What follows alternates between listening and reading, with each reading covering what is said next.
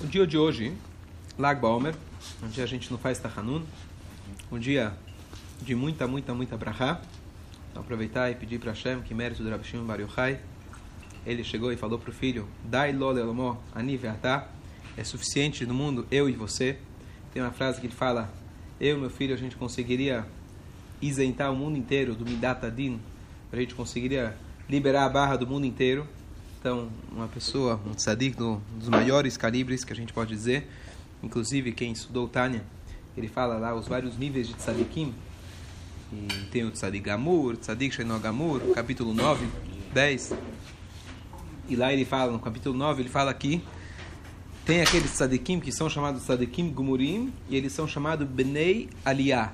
Bnei Aliyah, Aliyah a gente conhece em hebraico, é fazer Aliyah para Israel, mas Aliyah significa se elevar que eles estavam no nível do cali, o calibre mais alto de tzadik possível, a gente pode pegar como exemplo o Rabi Shimon Bar Yochai, ao ponto que ele conseguia elevar qualquer tipo de coisa nesse mundo.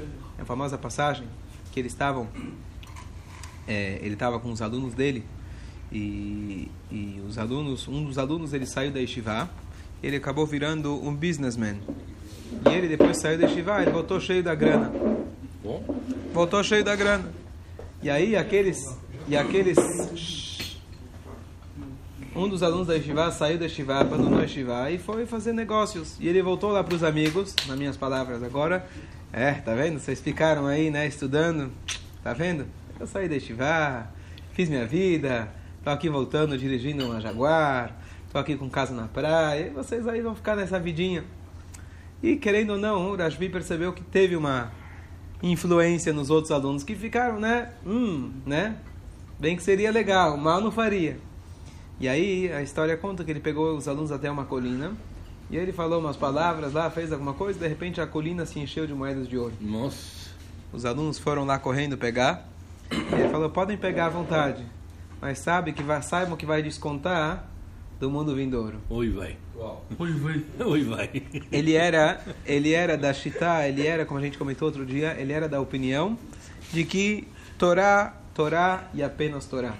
E como a Gemara conclui de que não é todos que estão prontos para encarar esse tipo de vida e, e, viver dessa forma, mas essa era a vida do Rabi Shimon Bar Yochai, que a gente tem que ter, pelo menos aprender alguma coisa, a gente ter essa dedicação pela Torá, talvez não qualitativamente, quantitativamente, mas qualitativamente a gente se dedicar para a Torá, como o, pelo menos o exemplo, seguindo o exemplo do Rabi Shimon Bar Yochai. Então, hoje a gente não fala é ou Torá ou você vai ganhar dinheiro e se ganhar dinheiro você vai tirar teu Alamabá. Não é essa a, a, ideia, mas a ideia é que a gente saiba conciliar pelo menos adequadamente. É, o Zohar tem uma passagem que ele fala o seguinte: Zimnachada, certa vez, Havatzarich alma lemitra. O mundo precisava de chuva, não tinha chuvas. O que, que você faz quando você quer chuvas? Então, você vai lá, abre o aplicativo, fica olhando, ver se vai chover, não vai chover, mas um judeu, ele reza para Deus. A Torá declarou para a gente de que quando a gente saiu do Egito e vamos entrar em Israel, Limtar Hashamayim Tishte Haaretz, não lembro o passuco exato, mas que basicamente a gente vai depender não mais do Nilus, que está sempre, é, sempre irrigando os campos, mas a gente vai precisar de Shamayim, vai precisar dar, olhar para os céus, pedir para Deus, depender dele para que a gente tenha chuva. Então, tem inúmeras histórias na Gemara, tem uma Masechet inteira dedicada praticamente só para isso, uma Masechet Tanit, dos vários jejuns que se fazia em arrependimento para que o povo, para que, para que a gente atraísse a Brachad Hashem para que venha a chuva. Só que a gente tem algumas histórias que destacam, se destacam, não que se destacam na Gemara, por exemplo, aquela história do, do Roni Ameagel, aquele que o Roni era um sábio, que ele fez um círculo e falou, não saio daqui até que chova. Aí começou a chover um pouquinho, aí começou a chover, começou a chover demais, depois começou a chover um pouquinho, até que começou a cair a chuva adequadamente como precisa. Essa famosa história do Roni Ameagel. Tem a história do Rashim Bar Yochai. O que, que se faz normalmente quando você quer chuva? Você precisa de uma brachá especial, você precisa de uma tefilá especial e rezar e etc. Foram para Rabi Shimon Bar Yochai, diz para a gente o Zohar, Atu de Kamen Rabi Shimon, Rabi Yisrael, Rabi Hiskia, chegaram na Veshar Hevraya, chegaram na frente da, da turma, da cúpula. Quem era? Rabi Shimon Bar Yochai, Rabi Hiskia e o resto da turma. Estavam lá com a turma do Tzadikim Top. O que, que ele fez? Ele pegou o pasuk do Teirim que fala Hine Matov Manaim Shevet Achim Kamiachad, famosa música. Hine, quão bedo está no Teirim, lá para o final, 120 e pouco. É, Hine Matov Manaim, quão belos são, quão bonito é, quão agradável é, é Shevet Achim, os irmãos sentados juntos. E ele explicou, fez uma interpretação. 30 e, 30 e... 130 aí? Capítulo 30 e... Não, 30 não, 130 e... 132. 133. Na trave. 133. Com belos irmãos. Tá? Com belos irmãos, perfeito. Que a, que a maçonaria usa, né? O... Não, desculpa, eu não frequento a maçonaria. Eu não sabia.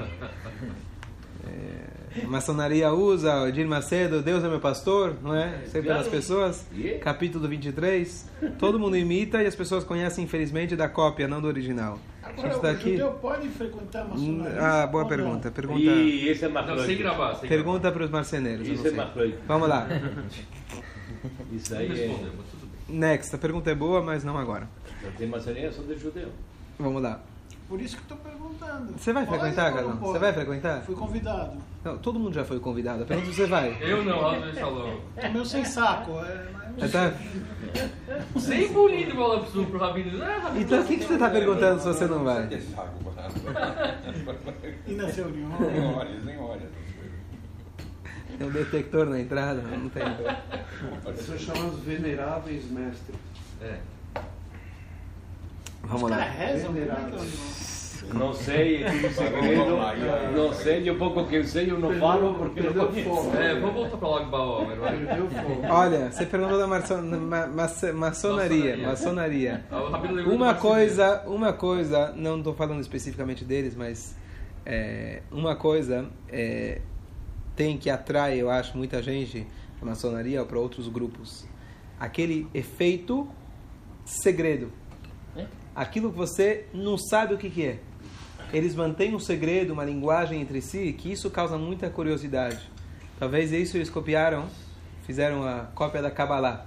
Que uhum. todo mundo quer saber o segredo. Existe aquele mistério que todo mundo, poxa, como eu não sei.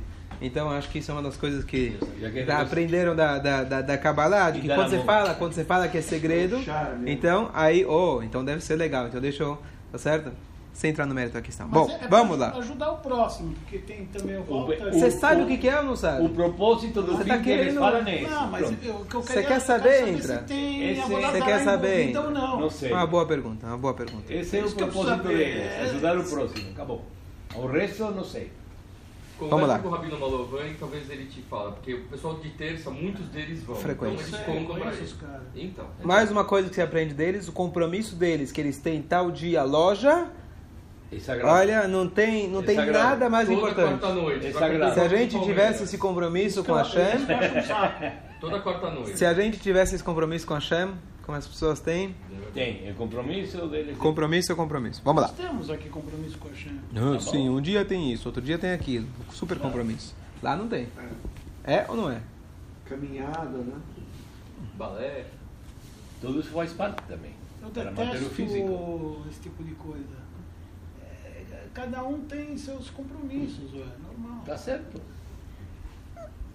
Ele tá com rodízio hoje, ele tá com tempo, então ele tá, ele tá querendo, ele tá querendo, ele tá querendo companhia, ele tá querendo enrolar todo mundo aqui para ver se a gente fica aqui para as perguntas dele. Aí perguntou, já tá no celular, não dá nem aí para a resposta, mas tá bom. Vamos lá. Então, vamos, tá, vamos entrando. Bora se diverte. É. Depois, então, depois que o Rabbi Shimon Bar Yochai, então, ele falou um passuk e ele explicou, comentou esse passuk conforme as explicações profundas do Zohar, da Kabbalah, etc. Dito e feito, começam os trovões e a chuva cai. Essa é a história. Então, Hassidut explica um pouco esse episódio, o que, que significa esse episódio, o que, que ele está querendo contar para a gente. Tudo tem uma lição. Tá, o Rabbi Shimon estava lá, pediram chuva para ele, falou um passuk e resolveu. O que, que isso ensina para a gente? Por isso eu peguei esse esse comentário aqui hoje para a gente tentar sair aqui com uma, pelo menos com uma lição rápida, importante para o nosso dia a dia. Então é o seguinte: existem duas formas que se confundem às vezes da gente é, apelar, pedir para Hashem alguma coisa. Uma é tefilá e a outra é bracha. Dentro da nossa tefilá, ela é composta de brachot. Mas existem dois conceitos separados, conceitualmente, o conceito de tefilá e o conceito de bracha. Qual é a diferença? Tefilá normalmente são pedidos. Tá? Como se começa uma tefilá, por exemplo, Yehi Ratzon. Yehi Ratzon, por favor, me dê uma boa viagem.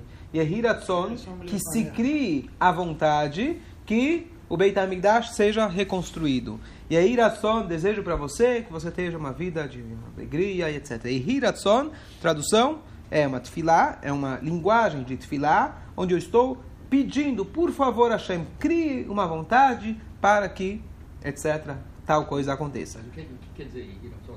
Yehi, que seja Ratzon, vontade. Que seja a vontade de Hashem. Certo? Bracha, então dá um exemplo de bracha. Quando você vai no tzadik, por exemplo, fala, olha, estou precisando de uma bracha para filhos. Estou precisando de uma bracha para ganhar na Mega Sena. Ele fala, Baruch atah, ganhou na Mega Sena. Estou procurando ainda esse tzadik que vai fazer isso. Mas, hã? Baruch atah, como que é? Tem bracha para isso? Ganhar na Mega Sena? Não, que a gente tava jogando sinuca, a gente tava brincando. Hã? Hã? Não, que a gente tava jogando sinuca, a gente tava brincando assim. Baruch atah, ganhou o sinuca? É isso? Na Mega Sena tem uma muito É boa. segredo, Abraão. Não, não, não. Vamos lá. Bom, Baruch atah, então o que quer dizer? Você vai, você vai até um tzadik, tirando a mega sena, mas você vai falar, olha, eu tô com tal problema, e o tzadik te dá uma brachá. Essa é a ideia. Então, na nossa tefilá, nós também temos a brachá, Baruch atah Hashem, Amo Israel, Baruch atah Hashem, inúmeras brachot. Qual que é a diferença? Quando eu falo brachá, significa, brachá também existe uma, a brachá é bênção, traduz como bênção, mas a origem da palavra brachá é lehavrir et agefen, numa linguagem que tem na Mishnah. Leavrir et agefen significa quando eu quero fazer um enxerto, eu pego na verdade de uma de uma de uma é, no vinhedo, eu pego de uma videira, eu pego um galho dela e eu eu trago ele para, acho que é o galho vizinho, eu faço um enxerto de um no outro. Então eu fio pego de um e eu anexo ele no outro para reviver o outro, para fazer com que o outro não seja a linguagem exatamente. Mudar, mudar, ou a mudar, casta, ou né? mudar. Mudar, não sei exatamente como Tá bom, a não- linguagem. Castera. Casta. Casta, casta. Mudar a casta. Ok, mudar a casta. Então, essa linguagem lehavrir, o que, que significa isso espiritualmente?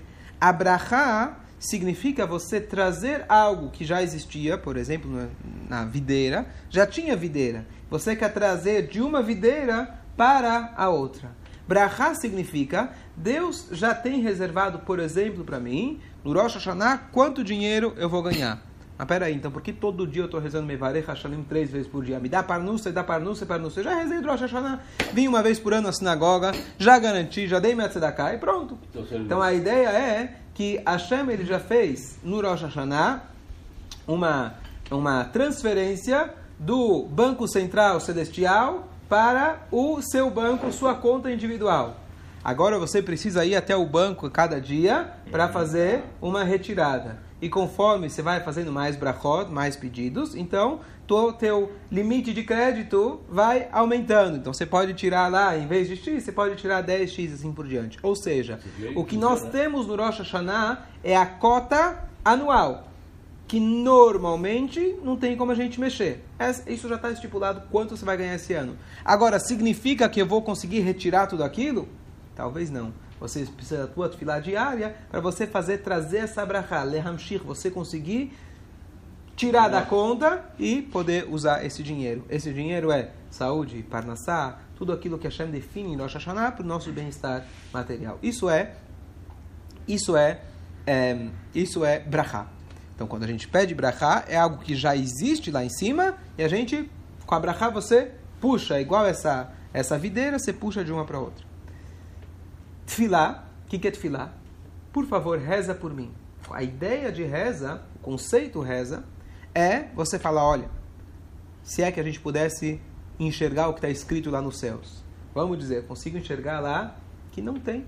Para você, para essa família, para esse casal, por exemplo, a história que a gente contou, Drafshim Baruchai, etc., não tem Neshamot à disposição lá na, no, no depósito, né? não tem, não tem Neshamot. O que, que você quer que eu faça? Ele enxerga que tal pessoa não vai ter dinheiro, infelizmente. Ou tal pessoa não vai ter Saúde. filhos, infelizmente. Shalom, Shalom. Mas lá nos céus, quem tem acesso, ele sabe o que está designado para cada um. E os motivos que Hashem tem para. Não vem agora ao caso. Mas não tem. O que que é tefilá? Tefilá por um, alguém que está doente, Hazu Shalom. Tantas histórias que tem, estava designado que fulano ia a Shalom falecer, mas aconteceu uma mitzvah e ele foi lá, a famosa história do Rabi Akiva. A filha, de, filha dele estava lá, aproveitar agora, a Sirata Homer, a filha dele foi lá, não sei por que exatamente, mas teve um, um, vi, visio, um vidente que falou para vidente que falou para o Rabi, Akiva, que a filha dele ia morrer no dia do casamento. Famosa história. E aí no final acabou não morrendo. Por quê? Porque ela fez uma mitzvah, ela deu comida para alguém na hora do casamento, e ela acabou matando a cobra sem perceber, com o véu dela fincou lá na, na cobra, tá certo? Independente se veio através de um vidente ou não, mas aparentemente está claro que isso iria acontecer. Estava desenhado nos céus, os videntes, às vezes, mesmo que não era uma fonte judaica, uma fonte pura, mas ele conseguiu enxergar que lá, pronto, ela ia morrer. Através, mudou, então. através de uma mitzvah, o que ela fez? Ela conseguiu aquilo que uma tefilá consegue transformar, mesmo que nos céus, não é que eu não sabia que eu estava. Ah, Hashem queria que ela vivesse. Não. Lá em cima estava escrito que ela iria. Estava programado. A gente, através da nossa tefilá, consegue reprogramar. Sem entrar agora na questão de livre-arbítrio, Deus já sabe, etc. Não vamos entrar nisso, porque senão a gente volta naquela mesma pergunta, certo? Mas, o conceito é que tefilá consegue transformar. Diferente de uma brachá. Você chega num tzadik, por exemplo, fala, você quer uma brachá? Ele vai olhar lá na tua ficha, nas tuas folhas, olhar lá no céu, armazém, pô, desculpa, não tenho nada que eu possa fazer por você. Tá certo? A famosa história a gente contou do Rashim Bar Yochai. O que aconteceu, quem acompanhou a história, quem lembra, o que, que aconteceu no que quando aquele casal que queria se separar, lembra? Eles estavam 10 anos casados, não tinham filhos, chegaram, contei a história? Sim. Não, contei? Contei. Estava aqui. Não, mas não contei aqui? Acho que sim, mas pode contar de novo. Contei a história? Cada um estava. Eu ouvi a história. Abishim Bar Yochai, na época dele, tinha um casal que não tinha filhos por 10 anos. Existe a que se a pessoa está casada por 10 anos e não tem filhos, então, teoricamente, não praticamente, teoricamente ele tem que separar. Porque o homem tem a mitzvah de ter filhos, se ele não conseguiu com ela 10 anos, então ele tem que procurar uma outra esposa e ter filhos. Não vem agora ao caso como se funciona na prática, mas foram se consultar. O que a pessoa deve fazer, sim, se consultar com o rabino. Foram se consultar com um grande rabino da Bar Yochai. Eles falaram: Olha, a gente veio se separar porque não temos filhos. Ele falou: Tudo bem, mas tem uma orientação especial para vocês. Vocês casaram com muita alegria, vocês foram felizes. Então eu quero que vocês se separem com muita alegria. Façam uma festa igual a festa de casamento. Então tem gente que fica muito feliz quando se separa, mas marcar um casamento, marcar um casamento não é uma coisa, né? Não é o tipo de, de evento que você faz para na quando separação. na separação. Tá, a história conta que ele então fez uma mega festa. Imagina você recebe o convite, venha no nosso divórcio, vai ter banda, buffet, rabinos, etc, né? É? Legal. Olha, olha que a moda pega, hein? Hoje em dia vai pegar mais do que casamento. Infelizmente, as pessoas mais separam que festa todo mundo gosta. Não tá tendo casamento? Bom, vamos fazer divórcio. Caso fechadão. Bom, não conta para os buffets que eles vão começar a vender. Então, as pessoas foram, festa, né? De graça, farfusnish, né? É casamento, divórcio, tá chamando, a gente vai. Vai ter docinho gostoso, vamos lá. E as pessoas foram, e a festa, a história conta. Claro que estou elaborando mais do que, né? Contando os detalhezinhos que não sei se, tá, se foram realmente assim. De qualquer jeito, eles fizeram a festa, e no meio da festa ele já estava meio né, feliz, alegre e bebido. Ele vira para bebido bastante, ele vira para a esposa e fala: Olha, é, eu não quero que você tenha dificuldades, né? A gente se gosta muito, então eu quero que você escolha, aparentemente é uma pessoa de muitos bens, olha aqui pela casa, escolhe um item que você quer, escolhe, leva com você, eu não vou questionar, pega o que você quiser, o que tem de mais valioso nessa casa você pode pegar.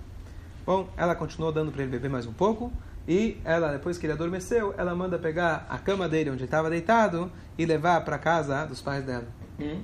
Ela tinha que escolher o item mais precioso. Hum. Ele acorda, onde ele acorda? Na casa da sogra. Oh, na casa da sogra, tá certo? Bebi tanto, tá certo? Era tanta alegria ontem, pra quê? Pra acordar onde? Oi, veio. O que, que eu fiz? Acordar na casa da sogra. E aí ele, ele vira pra ela, fala, ele fala, ele fala, que que você Geshen? E ela fala, olha, você falou para escolher o item mais precioso. Para mim, o que tinha de mais precioso é você. Aqui. Então eles decidiram voltar para Bishim Bar Yochai. Deixa eu concluir eles decidiram voltar para Bishim Bar Yochai. Bishim Bar Yochai, ele deu para eles uma brachá, e eles tiveram filhos, e aqui termina a história, viveram felizes para sempre. Tá certo? Mas era para separar. Agora, então. calma. Né? A questão técnica de separar não vem ao caso. Agora, se Deus nos livre, longe de nós, mas se alguém tem uma situação dessa, que consulte um rabino. Agora, Pergunta. Rabino Bar Yochai, tem uma pergunta para você. Você tem a chave do, dos filhos lá em cima? Você tem esse acesso direto com Deus? Fala, ó, manda um filho lá para ele. Ontem, quando eles vieram para você, você estava mandando eles separarem. Com, você consentiu. Tudo bem, mandou eles ficarem felizes. Hoje, eles voltaram, aí você consegue ter o acesso. Peraí. Tantos anos eles estão casados, não podia ter, dar a bênção antes? Que história é essa? Se você não tem o acesso, tudo bem, então manda separar, como você quiser. Mas se você tem o acesso, o que, que mudou? O que, que mudou? Para a pessoa, às vezes, conseguir receber um abrahá, às vezes, Rabi Shimon Bar Yochai olhou nos céus, não tinha filhos para aquele casal, não tinha. Não adianta fazer força, não tinha. Abrahá não era possível. O que aconteceu?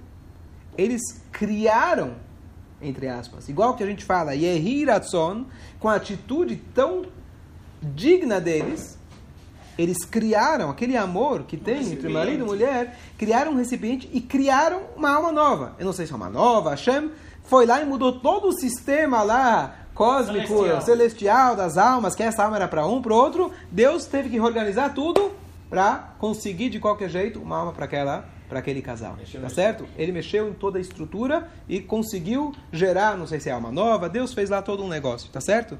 Isso é o poder de uma tefilá, diferente da brachá.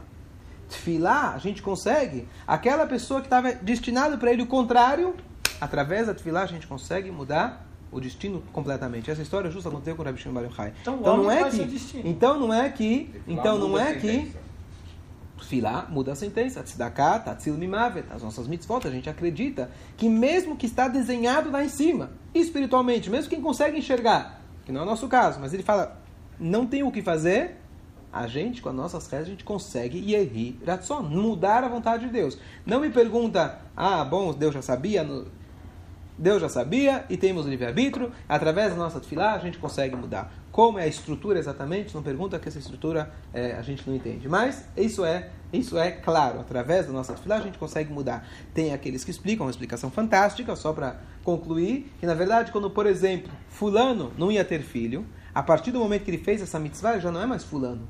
Ele mudou, ele já não é mais fulano. Esse casal já não é mais o Reuven e a Sara era, esse Reuven agora é uma outra pessoa completamente. Depois da atitude que eles tiveram, ele se transformou completamente. Ah, para essa pessoa tem filhos, etc. Então, são as maneiras de explicar. Quer dizer, a pessoa se mudou, então ele agora sim consegue. Mas de qualquer jeito, precisou mudar todo o esquema. Essa é a vantagem da Tfilá. Então, só para concluir, a gente falou que Brachá é pegar algo que já existe, Tfilá é você criar algo novo. Qual que é a diferença? Posso concluir? Qual que é a diferença? Então, tem uma vantagem em cada uma delas. Tfilá é você criar algo novo fantástico. Mas tefilá precisa de muito mais esforço, precisa de muito mais empenho, como esse exemplo aqui. Precisaram chegar num nível de amor, demonstrar, fazer uma coisa fora completamente do padrão, extraordinária, para que conseguisse atrair a bênção de Hashem, que ele mudasse todo o esquema. Brachá, o que significa? Você rezou de manhã. Barei Haleino. Você já fez lá, rezou no Rosh Hashanah. Você agora abriu o Sidur. Barei Haleino. Bom, você vai trabalhar hoje. Foi decidido que hoje você vai conseguir fazer mais uma retirada de X reais para aquele dia. É simples. Você rezou de manhã, pediu, já está lá. Então a vantagem da Brachá é a agilidade. A vantagem da Tfilá é você conseguir algo fora do que aquilo que já estava designado para você fora daquilo que já estava designado para você. É como alguém que tá, ele foi designado para ele de Rosh Hashanah, que ele vai ganhar X, e ele fala, não, agora eu consegui mudar todo o esquema, que mesmo o Rosh Hashanah foi X, eu vou conseguir agora 2X. Ele conseguiu fazer que do depósito do Banco Central Celestial para a conta dele, aumentou aquela cota anual dele. Então é, é, diferente, mas precisa de muito mais esforço. O Rabi Shimon Bar Yochai, com essa historinha que a gente contou, que ele falou Torá e ele conseguiu criar chuva, então a conclusão, não vou entrar em, em todos os detalhes agora, mas basicamente é o seguinte: o mundo não estava pronto para chuva. E ele não fez uma tefilá, ele simplesmente fez um estudo de Torá. O estudo de Torá do Rabbi Shimon Bar Yochai conseguiu atingir tal nível que ele conseguiu as duas vantagens ao mesmo tempo. Que normalmente você tem que escolher ou é o caminho duro para criar algo novo, o caminho difícil para criar algo novo, ou o caminho fácil para você pegar o que já tem. Rabbi Shimon Bar Yochai conseguiu criar, entre aspas, gerar através do seu estudo uma nova chuva com resultado imediato. Ele falou aquela Torá Estudo e aquilo aconteceu, dele foi o estudo. A um shortcut. né? Ele conseguiu ganhar o melhor dos dois mundos. Ele conseguiu criar os do, melhor dos dois mundos. O, o, o, o resultado imediato e ele conseguiu gerar uma vontade de Hashem com uma tefilá, uma chuva que não estava desenhada, projetada para ter. Qual que é a ideia de Então tudo isso tudo é mais importante que a tefilá. Qual que é a ideia de tudo isso? É difícil a gente colocar na balança o que que é mais importante, Difícil. mas a ideia, voltando, que Rabi Shimon Bar Yochai era Torató Umanutó. Ele é o representante, que a gente falou inúmeras vezes. Estudo da Torá e estudo da Torá é a única coisa na, na, na vida dele. Como a gente falou, a gente precisa de tudo, a gente precisa de Torá, Tfilá, Tzedakah, a gente precisa de tudo isso. Mas o ponto que a gente consegue enxergar daqui, que através do estudo da Torá, feito da maneira adequada, e uma vez que o Rabbi Baruch Hai, quem somos nós para se igualar? Mas uma vez que tem essa história, toda a história é uma lição, pelo menos que a gente possa extrair algo daqui. Então, quando o Yodi quer mudar alguma coisa, a pessoa fala, olha, estou com um problema de Parnassá. Aí as pessoas começam a procurar, poxa, me fala quem é o tzadik, quem é o cara que vai conseguir me dar, qual que é a segulá e etc. E a pessoa fala, como que eu consigo mudar essas coisas? Através do estudo da Torá, a pessoa fixar um horário. Claro que tem tzadikim, claro que tem brachá, claro que tem tefilá. Não estou agora colocando na balança o que que é mais importante. Tudo é importante. Mas hoje estamos focando no conceito da Torá.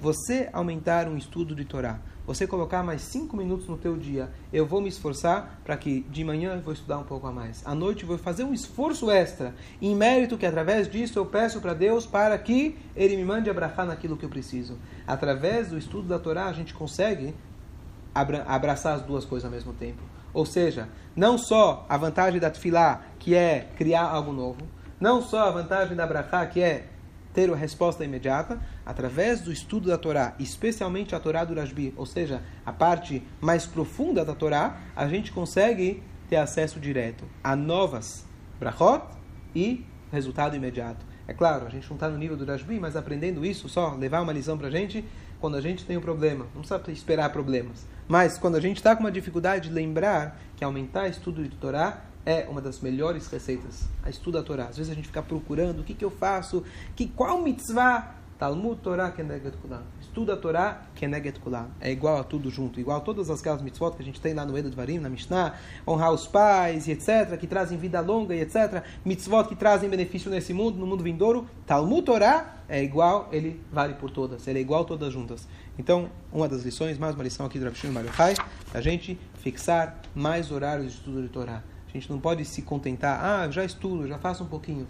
Cada dia ou cada tanto a gente tem que parar e reavaliar. Será que eu não consigo introduzir na minha vida um estudo do Humash? Fazer mais um estudo de Mishnah, um estudo de Gemara, um estudo de Mussar, um estudo de Hassidut. Pegar mais um novo livro. A gente tá, tem que estar sempre se desafiando. O que mais eu posso estudar? O Yodi tem que estudar a Torá. E aqui é a lição do Rabi Shimon Bar Yochai. E Lag Baomer Sameach para todo mundo. Escolha.